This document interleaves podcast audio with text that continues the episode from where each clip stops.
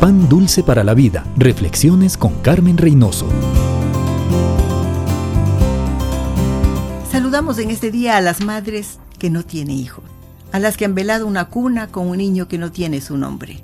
Ellas son madres que se ganaron el título dando amor a un extraño, un nieto, un sobrino, un hermano.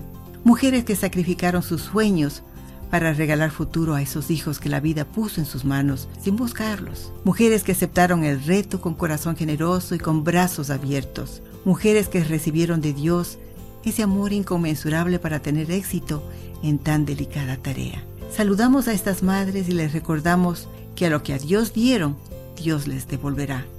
Lo que con lágrimas sembraron, con regocijo segarán. Y cualquiera que dé a uno de estos pequeños un vaso de agua, solamente de cierto les digo que no perderán su recompensa. Hijos, bendigan a sus madres. Dios les prosperará y les dará larga vida.